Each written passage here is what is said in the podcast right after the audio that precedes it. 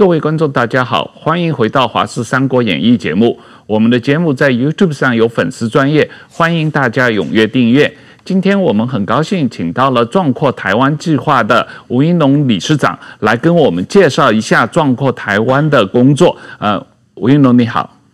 王老师你好，呃，石板先生好，大家好。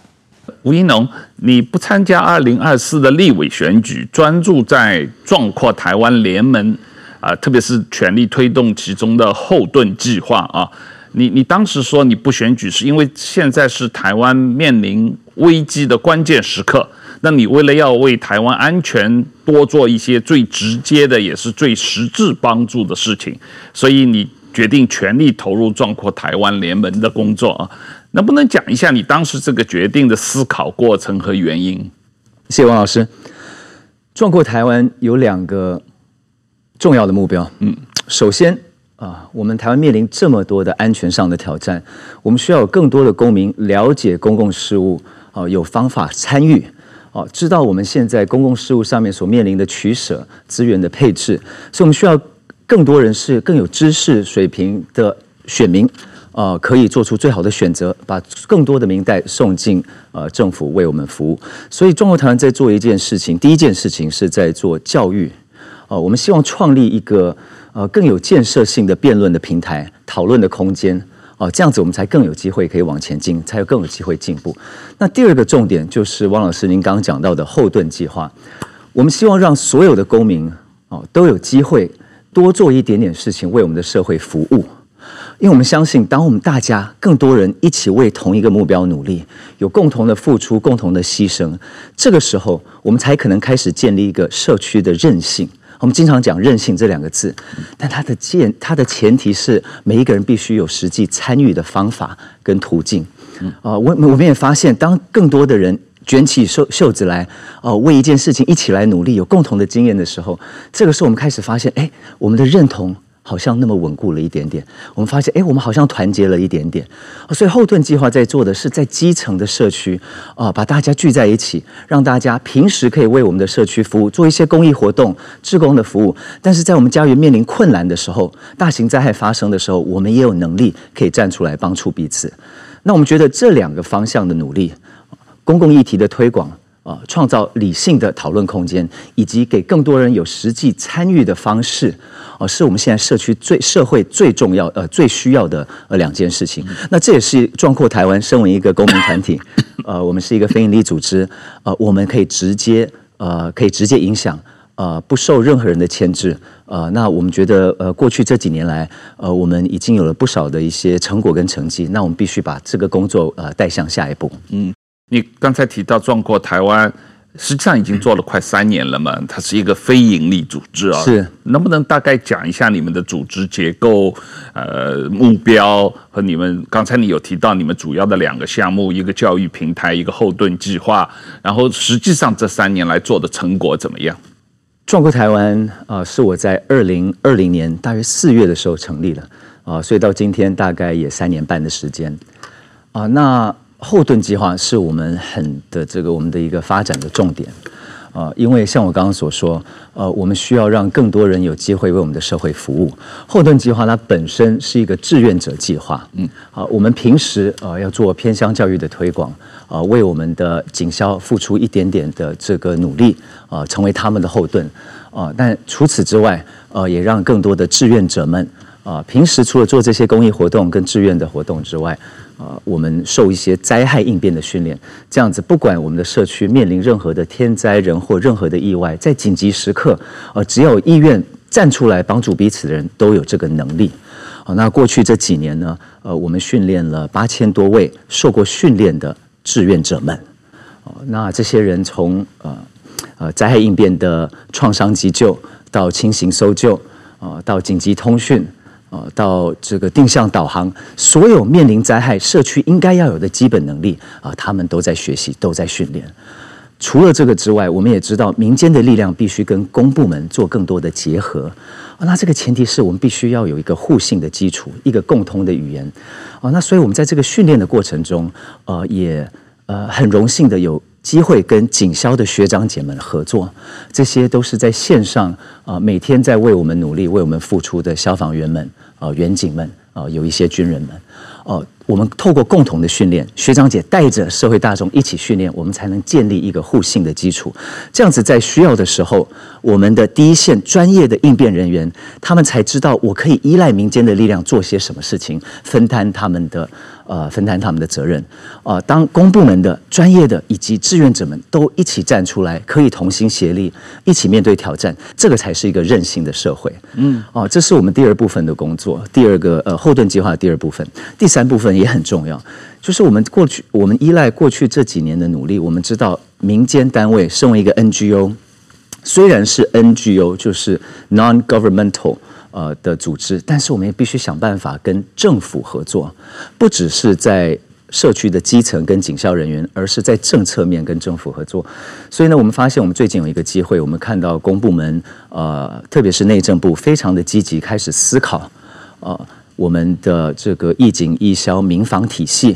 啊、呃，甚至替代役体系该如何改革我们的训练内容，该如何更明确的定义不同组织。呃的这个呃具体任务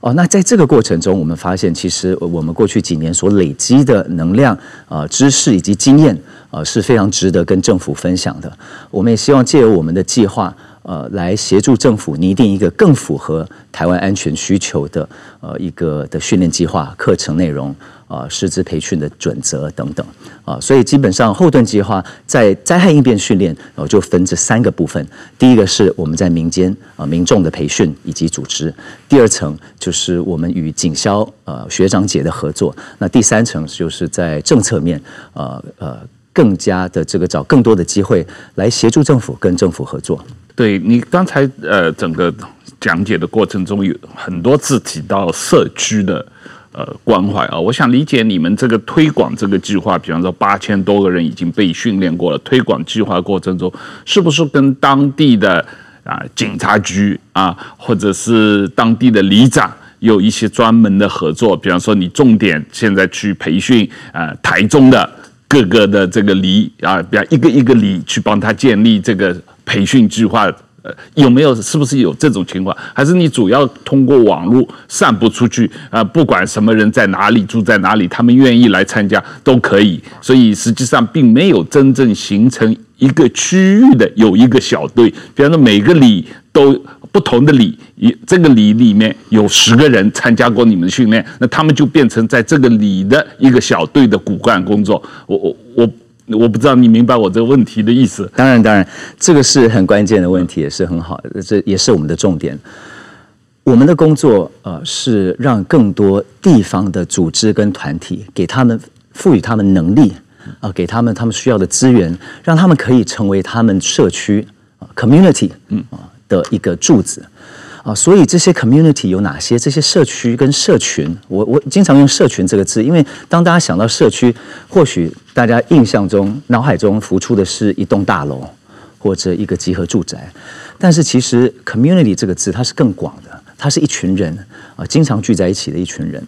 啊，所以我们的服务对象除了社会大众，也就是您刚刚说的有兴趣参与的啊，直接网络报名，除了社会大众之外。很重要的服务对象就是社区里面的教会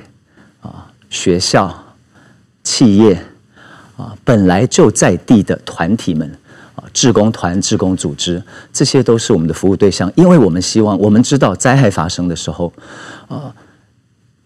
教会、学校啊、企业组。本来就存在的志工团体，他们才是第一时间就在现场有能力帮助彼此的，第一时间会站出来呃协助自己身边的家人、邻居甚至陌生人，哦，所以这是非常重要的一点。那我们从呃后盾计划真的是呃第一场是二零二零年的八月哦，但是正式的这个频繁的起步呃每个礼拜都在办训练是呃二零二二年二月开始。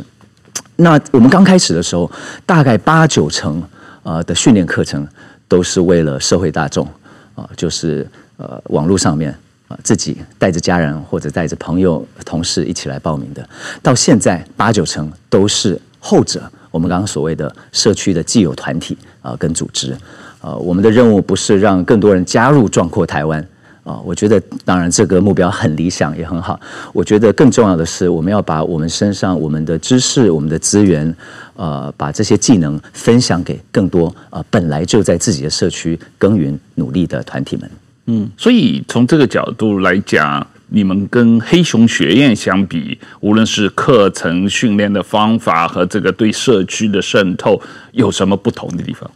黑熊学院的介绍，我就让 Puma 来啊、呃、跟大家分享。啊，但是现在民间力量啊，有很多人在不同的领域啊在做努力。有些人是针对资讯站或者认知面的一些呃的一些宣导。哦，那我们的重点其实是在服务啊，具体的付出跟行动，以及灾害应变的实际训练。啊，那所以我们非常嗯讲究训练的品质跟标准啊。我相信每一个单位就自己的领域也是一样的。那我们有几个坚持。第一个，我们的教官都是呃现役的军警消或者医师人员。OK，那他们带着他们的这个呃多年来的经验啊，带着社会大众，带着民众一起来学习。那第二个就是我们的师生比，我们有一个标准，就是不会超过一比八啊。这样子，我们所有的训练啊都是以小组训练、小组培训的方式。啊，我们每一堂课不会有太多的讲课，啊，比较多是实际的操作。嗯，啊，那我们每一堂课基本上我们限制在三个小时以下，啊，因为我们发现过去这几年来的经验告诉我们，啊，办一整天的营队很好玩，可是对于学员吸收新的技能跟知识，啊。两个礼拜后，三个礼拜后回来还记得的话，那其实最适更适合的一个模式就是两三小时，两三小时一次来学一点，再学一点，再学一点。那我们也发现，两三小时的这个训练的时间，呃，对一般的家庭来说，呃，是一个比较小的负担。呃，有时候爸爸来，妈妈顾孩子，然后下个礼拜我们发现妈妈来换爸爸顾孩子。更有趣的一个趋势是，最近越来越多爸爸妈妈直接一起来，带着小朋友一起来学习。呃，不久前，呃，我们有一位呃带着两个儿子来上课的一位爸爸，呃，写信进来告诉我们说，呃，他们家发生了一个小意外，啊、呃，八十六岁的阿嬷跌倒了，啊、呃，后脑勺撞破，撕裂伤，啊、呃，血流满地。这时候他跟我说，他太太啊、呃，马上打一一九，啊，通报，啊、呃，请救护车来。这个时候，他十二岁的大儿子看到阿嬷在地上，呃，二话不说，马上拿了纱布。啊，去帮阿嬷加压止血，啊，一直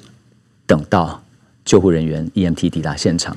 他跟我们分享这个故事，是因为他就是带着大儿子一起来上课。那大儿子记得说，哎，流血啊是严重的一件事情，大失血是一种严重的事情。那他十二岁，尽管只有十二岁，可是他知道他可以做些什么啊，他采取行动啊，帮助身边的人，帮助他最亲近的阿嬷。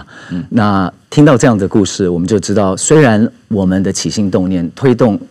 后盾计划起心动念，是因为我们知道台湾社会国家安全需要这样子的一股民间的力量。可是，其实我们看到的是我们的成果，我们的呃这个呃我们的努力，其实其实是在每一个家庭中啊、呃、种下一个种子啊、呃，不管你的年龄，不管你的，而且这个事情是在日常生活中是碰得到的。是的，是的，所以这是一个具体的一个技能。嗯啊，除此之外，我觉得他培养的也是一种。啊，一个自信心，嗯，啊，一个不慌不乱，啊，碰到任何紧急状况，啊，连十二岁的孩子都知道我可以做些什么，我知道我该做些什么，嗯，啊，那我觉得这就是韧性的基础，嗯，所以这个事情，所以你们的训练，呃，并不只是针对战争状况下怎么应对，实际上一般自然灾害、一般的社会的状况、一般的这种呃呃 accident。都都是需要有的一些技能，一般老百姓都可以学嘛。是，其实我们完全不谈战争。嗯，这个原因是我们在做的是，我们是希望让社会中的每一个志愿者，啊，在紧急状况，不管是天灾还是人祸，我们只要愿意帮助彼此，我们是要赋予大家，给大家基本的能力。嗯，首先是顾好自己的安全，不要越帮越忙，不要因为我伸出援手而成为下一个受害者。啊，所以一个是顾好自己的安全，然后在这样的前提下，我可以做些什么，采取行动。那我们用很多的灾害的例子跟案例跟大家分享。啊，有台湾的九二一大地震，嗯，呃，有泰鲁格号啊的不幸的意外，嗯，呃，在台湾我们看到高雄气爆，呃，高雄气爆。嗯，八仙尘爆，这些都是我们日常生活中很不幸、经常发生的状况。嗯，家里阿嬷跌倒，嗯嗯，回家路上看到一个交通事故，嗯、其实紧急状况太多太多了。嗯，哦，那不管是从呃例行的呃小事故，还是到最可怕的冲突，啊、呃，其实我们需要的能力是一样的，呃、我们需要的社区组织是一样的。嗯，啊、呃，我觉得这个依赖的就是每一个公民展现一个公民的意识。那公民的意识，呃，就是我们首先要了解，我们必须认清，我们是一个大家庭，我们是站在一起的。啊、呃，那呃，我这最近看，应该是说，只要有时花时间看新闻的人，经常都会觉得说，哎，我们的社会怎么这么的吵吵闹闹？嗯，怎么这么多的碰撞，这么多的争执？啊、呃，可是，在我们的训练的这个场合，我们完全没有看到这一面。我们看到的就是爸爸妈妈们。退休的阿公阿嬷们啊，甚至学生们啊，组织带着同学一起来，为了这么简单的一个理念跟一个想法，我想要在我需要的时候，可以为身边的人多做些什么啊？这么单纯的想法，大家一起来训练，我觉得这个就是我觉得台湾社会的美好啊，比较少在媒体上看到啊，可是我觉得这个才是代表台湾多数人的心情。嗯，所以你们的学员并没有特别呃。年龄或者性别这方面的限制，实际上什么样年龄层或者性别都可以来参加，都可以来参加。然后你们的教练大概是什么样的背景？嗯，我们的教官们，嗯啊、呃，多数是现役的消防员，嗯嗯，OK，当然也有军跟警背景的，还有不少在急诊室呃担任这个医师人员的伙伴。那大家有一个共同点。就是这一群教官们平时啊就在为我们的社会安全在做出付出，因为如此，他们本来就有很多的经验啊，实际的经验啊，可以跟我们的学员伙伴们分享啊。我觉得这也是我们后盾计划呃最珍贵的一点啊。这一群后盾教官群啊，平时工作已经够忙了啊，但是他们因为有这样子一个共同的理念跟认同。啊，愿意播出时间带着大家一起来做。哦，所以你们这些很多教官是业余的时间才来帮你们上课的。是是是。呃，吴一农，我想了解一下你们的学员，他是来自社会各阶层，也没有太大的年龄和性别的差别。那你们的教员，他们是一个什么样的背景？他们呃为什么要来做你们的教员？参与后盾计划的。我们称社会的志愿者们，嗯啊，呃，的确，呃，我们招募宣传不分年龄、不分性别。那我们也发现，呃，大概九成的伙伴，啊、呃，愿意来付出自己的时间，啊、呃，一起来训练、一起来学习的伙伴，大概九成，呃，在二十到五十岁之间。好、那我们发现女性比男性多一点点。OK，应该说多蛮多的，大概接近七成的伙伴啊、呃、是女性。啊、我们觉得这很棒，因为。啊，在台湾，当我们在讨论灾害应变，在我们讨讨论民防啊，甚至动员的时候，经常我们忽略了社会一半的人，那就是我们的女性伙伴啊。所以，其实我们看到这个在公民意识，或者是在愿意为啊平时愿意付出啊自己的时间参与公益活动当志工的啊，其实女性其实是占多数。嗯，啊，那第二块，我们的教官来自哪里？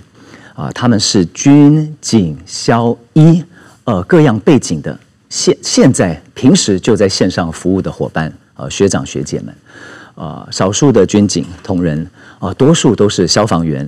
啊、呃，然后当然我们还有这个医事人员，啊、呃，平时就在急诊室服务的，啊、呃，平时就对院前的照护，呃，有在努力的伙伴们，啊、呃，那不管你来自军警消还是医，他们的共同点就是，啊、呃，大家知道当。有更多的民众有基本的应变的知识跟能力的话，这会减轻我们专业人员的负担。这样子，我们集体同心协力，才可以帮助更多的人。呃，过去经常有一个心态，就是说，哦，让专业的来就好。OK，呃，急诊室的会觉得说，呃，在外面跑救护的呃消防人员，你不要做太多。让我来就好。哦，消防人员会觉得说，哦，我已经在跑救护了，我会开着呃这个救护车来。现场的民众，你不要做太多，让我来就好。可是我们发现啊，啊这样子是不对的。呃，我们需要让有更多的机制，让民众、让志愿者们受过训练、有正确的观念的伙伴们，啊，让他们知道第一时间可以可以做些什么。因为民众做的越多，那我们的救护人员啊就可以做的越多，那我们到医院端的伙伴啊才更有机会。啊，这个呃，确保我们的生命安全啊，所以这个一个生命之链、生存之链啊，是需要每一个环节啊，不同背景的人都站出来采取行动啊。过去的这个呃专业跟志愿者之间的摩擦，我们发现它不需要存在。我们只要平时做些努力，建立互信的基互信的基础跟机制哦，那我们其实可以发挥我们大家呃更大的力量。所以这个。呃，这些的民众来参加你们的活动，他们主要是目的是想要学习一些生活中应对灾难、应对突发事件的一些基本技能。他们主要对这个问题感兴趣，觉得这个事情是可能在日常生活中任何人都可能碰到的。我要学习这些技能，那么如果发生突发事件，我可以怎么做？大家来参加训练，他看到新闻啊，也有看国际新闻，知道很多事情，很多的灾害啊，经常是在没有预警的情况下发生的。有的是人为造成的，啊，像乌克兰的战争；有的是天气气候造成的，像土耳其叙利亚的地震，啊，像不久前在夏威夷的大火，啊，那大家知道，其实灾害啊。随时可能发生。那大家出来训练的原因是，他们希望说：哎，首先我要知道我可以如何顾到我的家人，我希望能够照顾我的孩子，我的爸爸妈妈。再来，我有能力的话，我希望我可以拉我的邻居一把。我希望我可以帮助我的社区。那其实，在台湾许多的呃，过去有很多的意外，我们看到好多一般人、素人啊，不是专业人员，他们其实站出来，不止帮助身边的家人或者邻居啊，陌生人啊。也是他们服务的帮助的对象，啊，其实我觉得台湾，呃，台湾人充分这个公民意识在台湾啊是不缺乏的，呃，大家都有这个心。那我们的任务，我们的目标就是让所有这有这个心、有意愿的人啊都有这个能力，嗯，啊，那所以那能力要怎么建立呢？啊，当然啊，认知概念是很重要的，啊，这个之后我们需要具体的技能，啊，这是为什么我们啊非常鼓励大家。啊，除了在线上啊，可以多了解呃这个灾害应变的知识之外，你还是要站出来啊，还是要参加实际的课程跟训练啊，让我们的消防学长们带着你一起来学习啊，我们培养肌肉记忆啊，这个的用意是让灾害发生的时候，在事故的现场，我们可以缩短我们的思考时间，我们的反应时间。呃，我们经常说呃，practice makes perfect，但是实际上。并不是如此，但是 practice 绝对 makes better。嗯，呃，有了充分的准备，呃，在呃需要的时候，我们才能够发挥呃我们的能量，集体能量，我们才能够帮助在最短的时间帮助最多的人。那你们的学员，比如说来上过一个三个小时的课程以后，是他是不是后续每隔一段时间，每隔几个月要来重新学习，或者你们有进阶的课程，让他们可以更多的来学习？我们的第一阶基础课啊，是两个半小时的基础的应变课程。哦，在上完这堂课之后，我们的学员就回来。我们有大约七个进阶的模组，啊，从呃进到院前的照护，啊，到轻型搜救，呃，到这个紧急通讯，啊，这个这个呃定向导航等等，啊，都是呃灾害发生的时候，不管什么样的灾害啊，灾害发生的时候，我们希望每一个人每一个社群。啊，都有的基本的能力，啊，那呃，每一个进阶的模组都是三个小时，都是三个小时。嗯，我们告诉大家，灾害发生的时候，政府不一定可以马上到现场，我们平时依赖的专业人员啊，可能没有办法立刻到现场，啊，特别是大规模的灾害啊，那我们在很多国际的案例都看到，事实上也是这个样子，啊，所以我们这一系列的训练。哦，都让我们的学员，让我们的伙伴们，啊，到时候如果灾害真的发生，可以做四件非常基本而且重要的事情。啊，第一个就是立刻帮助受伤的人，啊，协助受困的人脱困。那第二件事情是引导群众、引导车流啊到安全的地方，远离危害的因子。啊，第三个是协助我们的社区做避难的收容跟管理。OK，啊，第四件事情是把我们的应变重要的资讯啊散播出去。给各地方的我们的家人、邻居、社区们，同时也收集重要的资讯回馈给呃专业人员。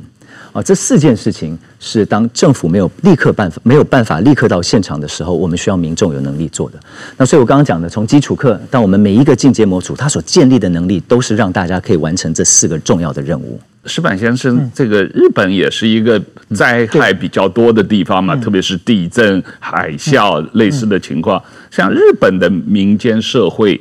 呃，有没有类似像吴英龙做的这些组织？怎么样？让社区的一般老百姓可以平时有一种训练，呃，应对这种呃灾害的状况。说日本普遍的话，主要是日本的这个社会，就日本的政府，其实在这方面做了很多很多的事情。就是说，政府，日本是一个。多灾的国家嘛，在历史上有什么？呃，关东大地震、阪神大地震，还有什么中越地震？呃，就还有各种各样的海啸。对，福岛海啸。对，在这些的所有的事，情我当记者以后就经历过很多。因为日本不停地出现这种事情的话，所以社会上对这种防灾的意识关心非常高。这这点其实是，如果说你不没有发生的话，那么就是说社会关心不高的话，你政府就没办法编预算嘛。没办法投入很多社会资源，因为大家不关心嘛。但是日本因为一直在这方面很关心，所以日本的从小学教育开始，就是很多刚才听到这个壮阔台湾做的很多事情，其实日本的在是政府在做的。从小从我们我们上小学上上上上中学的时候，就是每年的九月一日的话，就举行大规模的防灾训练。上着课的停下来，大家还有每次都有一两个同学扮这个假扮成伤员，那我们都都很想假扮伤员嘛，被别人抬出去，然后还有人回来去，老师要回来去找那个有没有留在教室里的等等，这些事情一一直在做。但是说呢，比如说海啸，日本多少年没有来海没有来海啸。所以，在海啸防患意识很是很明显，大家比较薄弱。结果三一一的时候，海啸来的时候，日本应付地震、应付火灾已经很强了。但是海啸来的时候，日本社会其实做的不够嘛。嗯。然后海啸还不知道怎么办，所以造成一个非常大的灾害。这这点，我觉得从三一一之后，日本的对社会对海啸的意识就非非常非常强了。那么，其实呢，台湾。跟日本是很地形很像，也是多火灾多地震的，这这各各种地方。但是说，像等于说日本很多经验，其实可以借鉴给台湾的。但是台湾的，我觉得社会上的防灾意识啊，比日本要低的低的很多。那我其实我后来在中国也也也也当过十年记者嘛，也采访过很多的，比如说大型的火灾啊，四川地震有十一万人这个过世或者失踪，我也我在现场住过一个月，当时我就发现，就是同样规模的地震，中国的过世的人要比日本都多很多，就是这个是整体社会包括建筑物，包括这个防灾的各种设施，但是也有每个人的意识啊。发生事的时候不知道该该怎么做嘛？那个四川地震的时候，我就去到那，比如说有整个小学开始晃的时候，学生们都不知道该怎么怎么办嘛，到处乱跑。嗯，到处乱跑的话，就是其实整个发学校倒塌的时候是有一段时间的。如果很从容的，可是可以撤出来的。但是，一旦地震，大家到处乱跑，孩子都不知道哪里去了嘛。就像这些，如果意识稍微改变一点的话，就能解决很，就是能够避免很多灾难。所以说，我觉得这件事情非常非常非常重要。但是，我觉得台湾是确是日本和中国之间的呀。台湾虽然有防灾意识，但是说比日和日本比起来还还差差一些了。但是，而且这种团体的话，如果把大家的意识唤醒起来的话，我想将来也许能。这个促进行政政府做更多的事情。嗯，这一点你刚才也有提到嘛？怎么跟内政部合作？嗯，刚讲到一个我太太同意的一个重点，就是如果民众不知道事情发生的时候该做些什么，对，那就引产引起嗯慌慌乱。对，OK。甚至我们发现我们在做灾害研究的时候，我们发现其实呃经常在现场是非常安静的，因为很多人不知所措。对，他就愣在那边，不知道该做些什么。所以，我们所有的教育跟训练，我们要减少的、缩短的，就是那个思考时间。嗯，OK，不要灾害发生的时候才开始想说，那我该做什么？灾害发生的时候才拿出手机，Google 说，我该怎么办？啊，我们要让这些应变都成为比较反射性的动作。好，因为。真的是分秒必争，灾害发生的时候是有应变的时间，可是这个时候大家都要知道每一个人的角色，不管你是学生还是老师，哦，在工厂最基层的员工还是主管，啊，这个都是呃我们希望呃能够达成跟跟跟做到的。那石板老师刚刚讲到另外一个重点，政府的工作，嗯，呃，我们其实很期待呃政府呃带着社会大众呃把我们的防灾啊灾灾害应变的工作做得更好，呃，那壮阔台湾呃因为过去几年呃有这样子民间的训练的经验。呃，我们在去年底呃就跟消防署签了一个合作的一个备忘录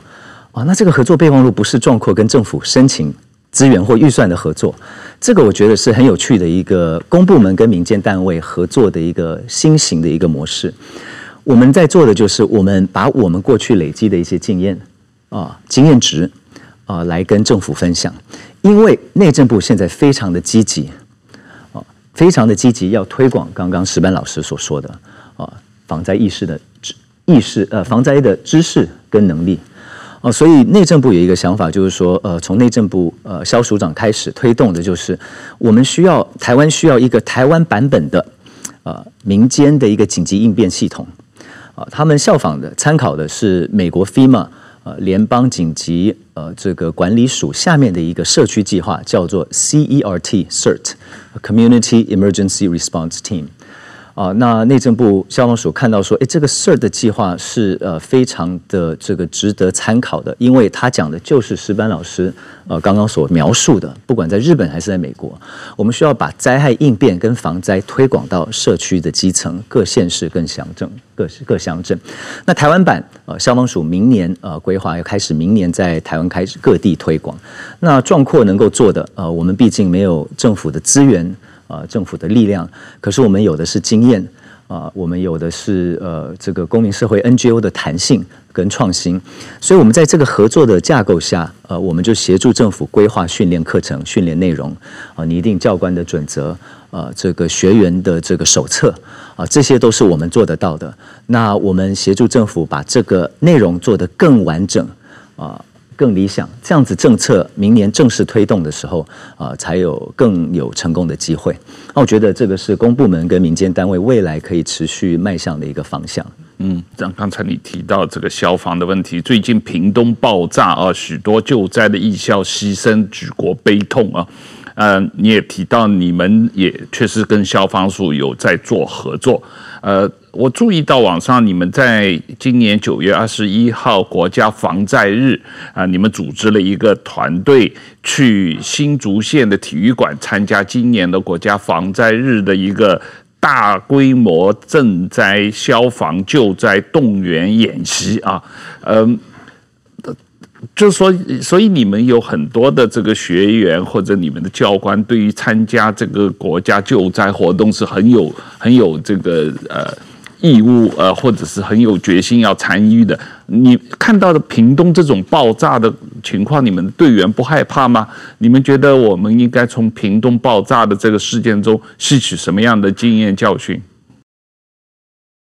我们的呃消防员。平时啊，其实他们透过他们的工作啊，他们每天的付出啊，其实他们展现的就是公共服务的精神啊。那这也是后盾计划的最核心的这个概念啊。那我们从不管是屏东这一次不幸的灾害，还是啊，其实每年太常发生。呃的这个影响到呃我们呃警消学长学姐呃个人安全的状况，其实我们看到我们的消防人员需要更多社会的支持啊、我们全国消防员不到一万六千人，他们服务两千四百万人口啊、这个比例是相当惊人的，一位全职消防员对上一千五百位民众好、所以我们可以想象平时他们的工作就已经多么的呃繁忙啊、压力多么的大。但是灾害发生的时候，如果这一千五百人，多数人都等着这一位消防员来协助他们，我们的紧急应变体系也没有办法撑太久。那所以这是为什么我们需要民间的训练。可是还是回到我们给消防员伙伴们的支持跟保障，我觉得这边有太多呃需要呃我们需要做得更好的地方啊、呃。第一个是人力。第二个是呃资源训练的资源装备的资源，第三个是权益方面啊，比如说到今天消防员还不能组工会，那我觉得这个是相当不对跟不正义的一件事情，因为这一群学长学姐学学长姐们啊，他们是呃每天啊拿着自己的生命安全啊来为我们做服务的啊。那当他们没有一个更有效的一个倡议的管道啊，来确保自己的安全、自己的权益的话，那我觉得我们呃是对不起他们。啊，那当然，屏东这一个事件我还没有看到我们火灾的报告，但是据呃到目前为止有一些报道以及一些相关的数据，我觉得对我们来说也是一个呃，我们也必须也对我们来说也是一个警惕了。啊，火发生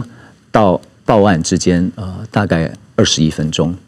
啊，那所以这个也其实强调了刚刚呃石板老师所讲的第一时间的应变。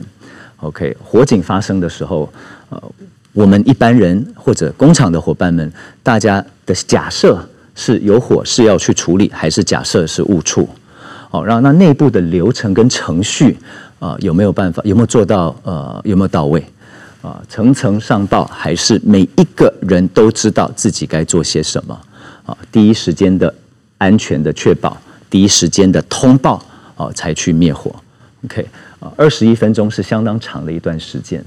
OK，那当然，如果呃这件事情像我刚刚说的，我们没有看到呃，到我还没有看到这个呃这个火场火火灾的这个最后的报告啊、所以我们不知道如果呃早一点点啊、通报呃结果会不会不一样啊、但是我觉得从这个不幸的案件中有很多呃我们必须检讨的地方呃，从第一线每一个企业每一个团体平时的训练。啊，到我们消防员的权益，我们来谈一下这个国防问题，这也是壮阔台湾的呃一个关怀，特别是这个你们的教育平台讨论公共讨论平台，呃，对于国家安全政策的辩论，呃，也是有。呃，在推动嘛啊，这个这我想了解你们在这方面呃的呃辩论的平台最近进展如何？最近的一些辩论的焦点议题有哪些问题？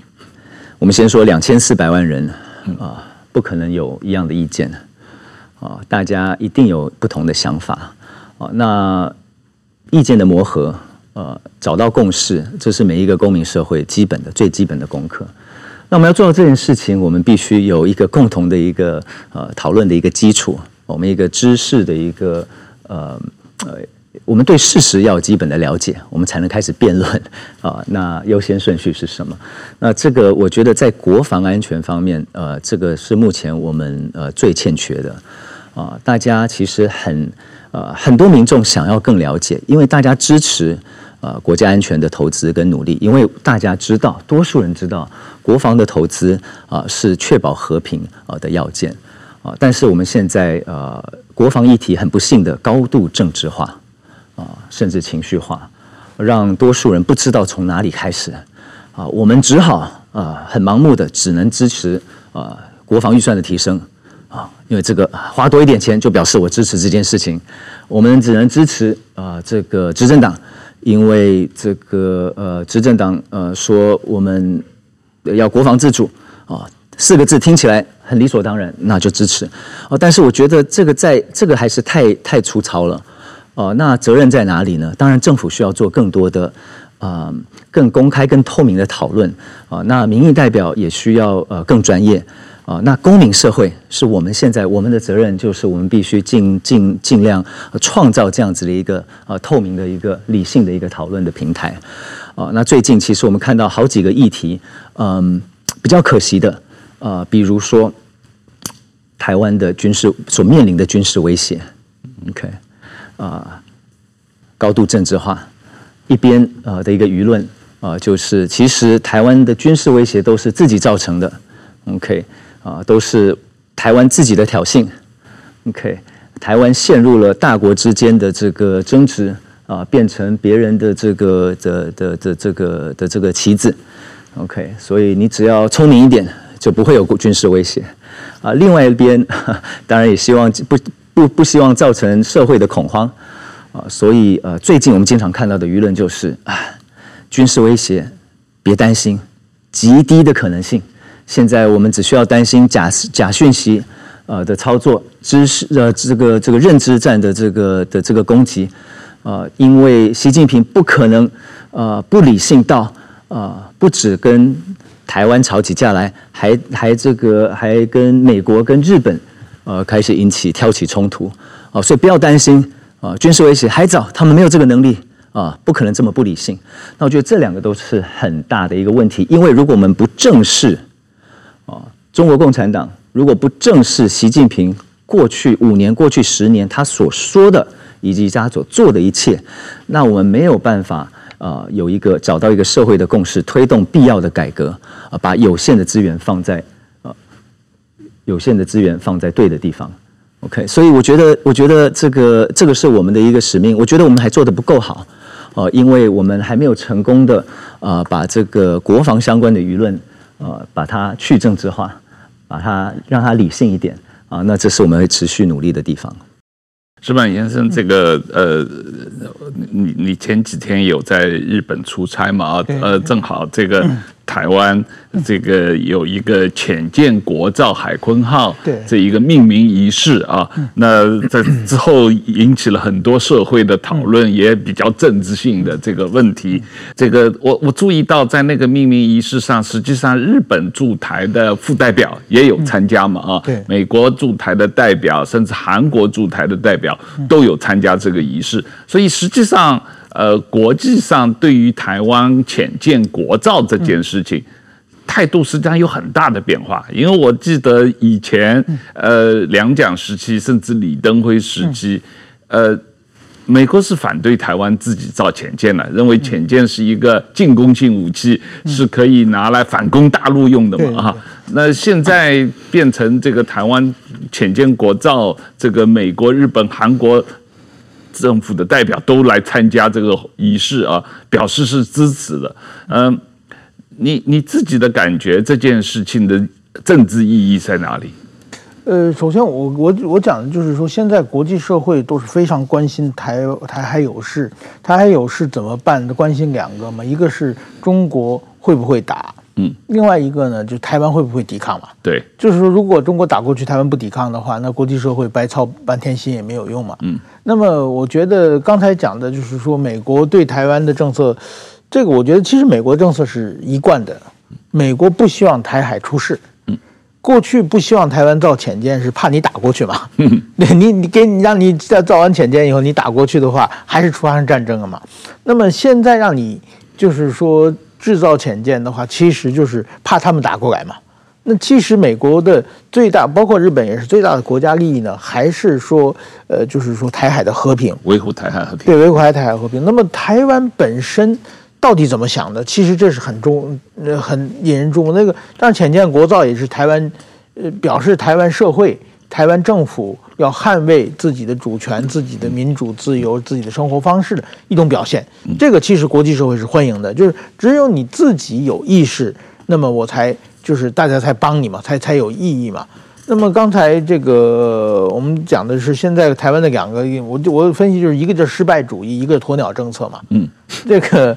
一一般就是说，反正反正打不赢，他们一打首战即终战嘛。另外一个不会打不会打，这两个其实在国际社会上都不欢迎嘛。国际社会觉得，那你怎么能这样？那其实我觉得，台湾总统大选其实蔓延这两种空气啊。这很很多的这个社会上的讨论是这样，但是这应该，但是我觉得，比如像这个黑熊学院，包括壮阔台湾这种，我们自己保卫自己的国家。这种民间的声音出来的话，我觉得这个是国际社会也是一个很有很清晰的概念嘛。其实台湾怎么做，国际社会当然想保保护台海和平，但是更尊重台湾自己的想法嘛。那台湾人把自己的想法表现出去，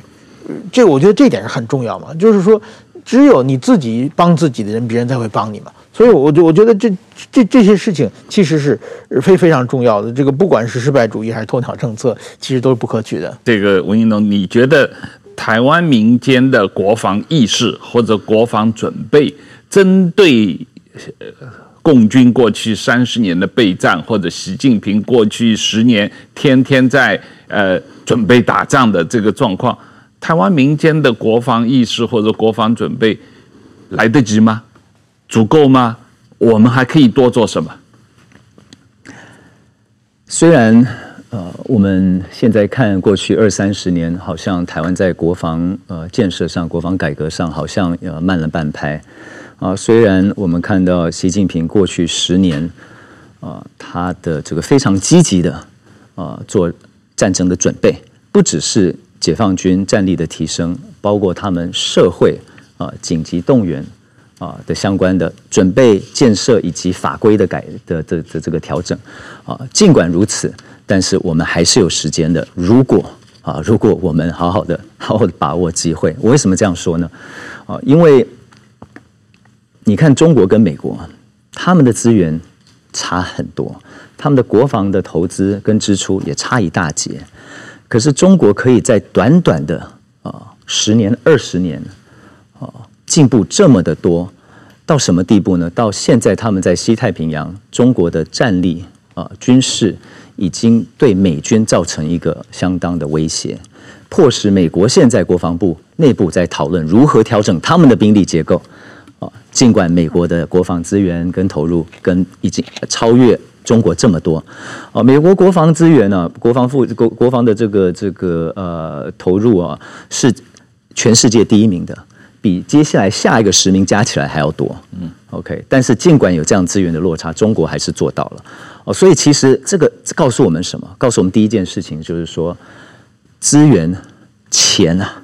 不是一切，不是花钱花比较多，我们就做得比较好。哦，真的对台湾来说是一个优势，因为我们资源有限，可是我们只要花在对的地方，啊，我们才有这个机会做好我们国防的准备。但是钱跟跟这个采购，它只是一件事情，还有兵力结构，还有整体的战略。OK，更重要的是全社会的动员跟这个意识。啊，我们刚刚讲到了，不管是潜建国造还是其他的国防计划，我们需要社会大众更了解每一个国防的决定啊，因为它不一定是对的，不一定是好的。那我们这需要一个更健全、更健康的一个辩论。啊，所以壮阔台湾在接下来呃短短三个月、三个多、三个三个月的这个在总统大选的时间，我们难得有这个机会，好好的来啊，全民一起来关心国防事务啊。每四年一次啊，我们身为一个 NGO 也会呃把握这段时间啊，把我们认为大家需要知道的国防知识、国防议题。国防的辩论跟讨论啊，一一啊跟更多人说明，让大家在这个明年一月十三号可以做出最好的选择。一月十三号之后，也可以持续的关心、持续的监督。对，当然了，这个呃，光浅见国造这个问题，台湾社会也有很多不同的意见。这个也有李喜明和黄黄曙光的争议，到底要不要花三千亿造八个潜舰？这个可能要花十多年来打造。呃，还是说花三千亿就去买飞弹啊？每个人买一个标杆飞弹，这个标标枪飞弹可以比较便宜，买个几百万颗飞弹就可以解决问题了。呃，这种战略战术上也有不同的意见啊。这个我觉得都值得讨论了。从台湾社会的角度来讲，大家如果全民对于国防议题有关心，怎么样组织有效的抵抗？第一，你要有。决心抵抗。第二，你要组织有效的抵抗。第三，真的发生战争了以后，我们的怎么样来自己保护自己？怎么样来灾难的这个救护？这些问题都需要做嘛？啊，那呃，我回过头来稍微讲一下，就从你们实际上开课和训练过程中，已经接触了成千上万的民众了啊，他们对于反战。或者反侵略备战的认知差别是清楚吗？因为我们最近这个还是不断的社会上有所谓反战四教授的言论，这个搞得大家这个以为这个我我反对备战，呃，这个共军就不会打过来，我只要不备战，共军就不会打过来。如果我备战，我就是被美国人当棋子，呃。你觉得你们的实际接触中，在台湾的民众真的这么想吗？我觉得这个案例啊，也提醒我们一件事情，就是并不是所有的学者跟教授呃都是专家。呃，那当然也凸显另外一件，我觉得一个问题了，就是说，其实这样子的言论少之又少。啊，这样子言论其实相当的荒谬。呃，可是为什么他们有得到这么多的版面？好像台湾社会有这么多人有这样子这么离谱的一个认知跟假设呢？我觉得这可能回到不好意思在这边说，我们的媒体的生态啊、呃。那因为当然我们知道，越耸动的标题，越有争议性的标题，可能对收视率来说是最有帮助的。啊、呃，那这个呃，媒体可能觉得，嗯、呃，基于商业的考量啊、呃，也会放大少数。荒谬的声音，哦，那我觉得这个也是引导啊、呃、一个这个社会的舆论啊、呃，我们在基层看到的社会大众啊、呃、是有基本的 common sense，嗯，我们看到的社会大众是有社会经验的，我们看到的民众是知道懦弱带来的不是和平，OK，而是更多的攻击啊、呃，更多的霸凌。啊、呃，所以我觉得这个嗯呃，呃，并不是每一位教授讲的话都值得这个来帮他们宣传。呃，那回到台湾民众，我看到的多数人呃的一个认知呃跟立场，呃就是我们所有的人都反战。那我们知道反战的唯一方式是做好准备，就是反战跟反侵略还是有不同的，但是你必须要有备战，你才能够止战嘛啊，你的目的是要呃吓阻敌人来攻打我们嘛，侵略我们嘛，所以一定要做好备战。呃，石板先生，这个呃，台湾的民众啊，很多对国防没有太大的信心，也没有太多的研究啊，所以呃，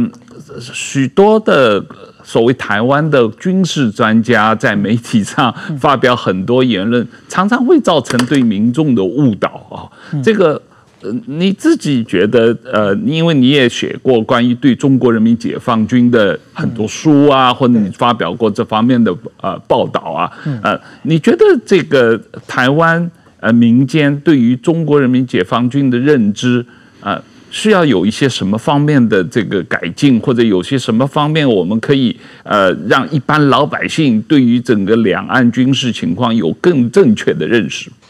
我觉得有几点啊，就是第一呢，我觉得台湾对中国的威胁有一种认知疲劳，就是说，其实从七十多年前吧，呃，就是说中共要打过来，然后说了七十多年嘛，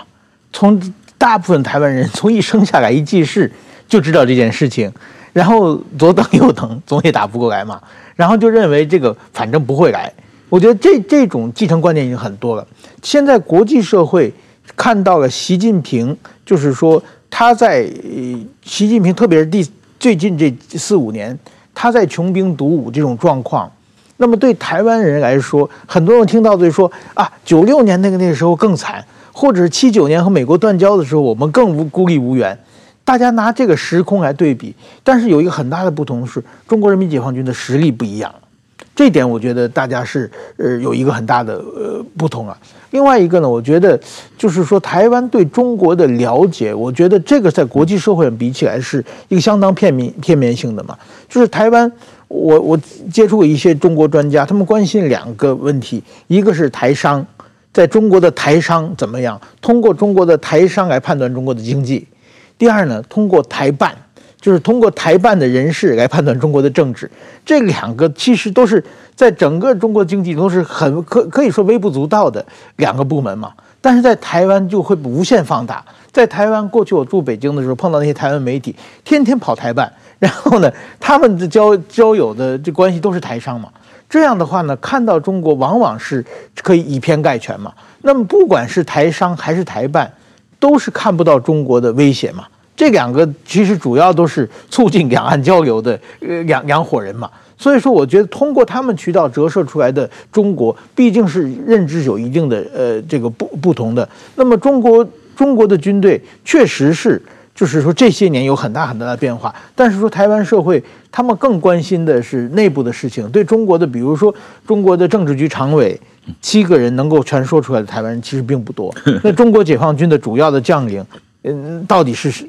大家知道的也并不太多，所以说在这一点，我觉得和日本比起来，台湾有的时候认知还是不同的，这点我觉得需要加强。我太同意了，因为如果我们不了解，呃，中国共产党在做什么，如果我们不了解解放军在做什么，有哪一些改变啊，不只是谁掌权啊，甚至。啊、也包括他们的兵力结构的调整，他们策略的调整。如果我们对这个不了解，我们很难有一个理性的讨论，说我们该做好什么样的准备。举一个这个浅见国造的例子，浅见对台湾的国防到底实质的效益是什么？其实我觉得多数的人说不出来，我相信多数立法院的人也说不出来。我们现在只卡在，如果你冻结预算，你就是反对国防。啊，我觉得这是太可惜，而且很危险的一件事情。啊，所以我们必须。了解对方在做些什么，我们自己才能够做好最好的准备啊！所以我觉得这都是我们共同的努力方向。那我们今天时间差不多了，这个非常感谢吴云龙来花时间给我们讲解壮阔台湾的工作啊！那谢谢吴云龙，谢谢石板先生，谢谢大家。